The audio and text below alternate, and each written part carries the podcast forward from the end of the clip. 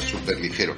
Hoy vamos a hablar con vosotros de un tema que me apasiona personalmente y es la calidad de la experiencia en, las redes, tanto móviles como fijas. Hoy fundamentalmente móviles. Eh, hace una semana eh, Tutela, eh, que sabéis que es una de las principales firmas de datos de crowdsourcing en, calidad de experiencia, publicó su informe anual que nos permite comparar la, calidad pues, en, todo el mundo. Las medidas de tutela construyen un ranking sintético para la experiencia de usuario, por una parte excelente, que está asociado a, poder ver vídeos en alta resolución y jugar en red, y para la experiencia que podríamos llamar básica o que ellos llaman core en realidad, eh, pues que te permite usar voz IP y navegar por, Internet con, facilidad. Eh, si representamos eh, esos datos de, experiencia, esos valores obtenidos de experiencia, que insisto son sintéticos, eh, frente a, la que ha sido la medida eh, de experiencia más popular, que es la velocidad de descarga, es decir, lo rápido que puedes bajar datos a través de la red, vemos una distribución bastante peculiar. Es prácticamente una curva logarítmica. En, este caso, en este caso 2, como podréis imaginar, siendo la experiencia core y la experiencia excelente, pues eh, sendas, sendas curvas eh, logarítmicas. Eh, lo que nos quiere decir esta curva es que la experiencia de los clientes depende bastante de la velocidad de descarga cuando, cuando esta es baja.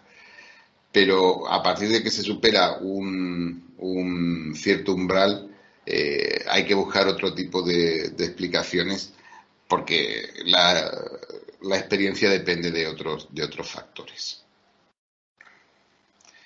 De hecho, hemos visto estas curvas antes. Eh, ¿De acuerdo? Si, miramos, por ejemplo, a los datos que publica OpenSignal, eh, como sabéis, pues otro de los principales crowdsourcers que, que producen este, esta clase de información, eh, usando eso sí eh, otra, otra metodología, eh, pues vemos que para el caso, por ejemplo, de, la calidad de experiencia de vídeo, que es otro indicador sintético que calcula, calcula OpenSignal, encontramos un comportamiento logarítmico parecido.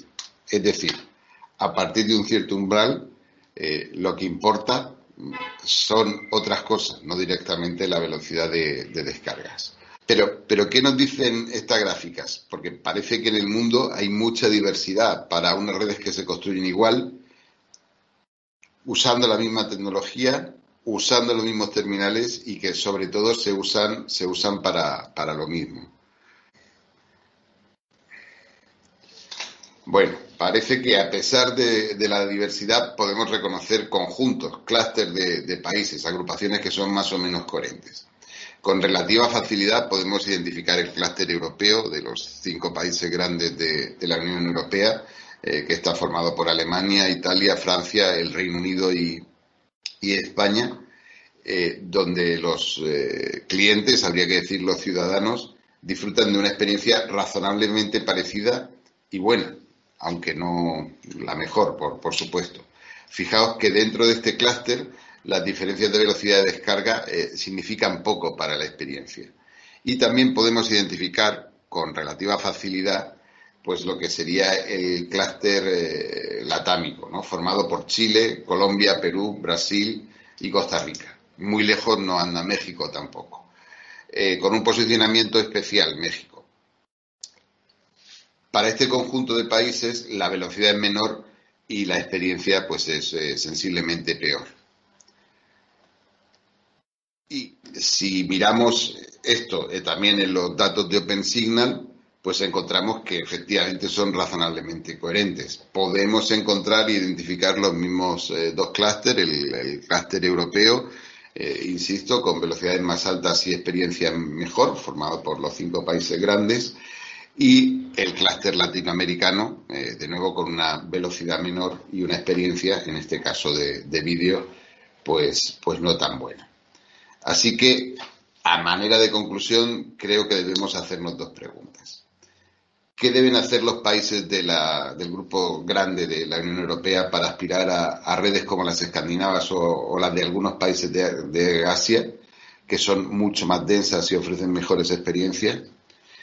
Y también, en el otro lado, qué factores hacen que el clúster eh, latámico no consiga dar ese salto hacia la parte superior de la curva. Sabemos que las redes latinoamericanas son menos densas eh, que las de otras partes del mundo. ¿Qué se debe hacer para resolver esta situación?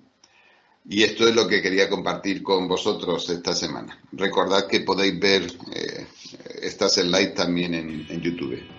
Muchas gracias y hasta luego.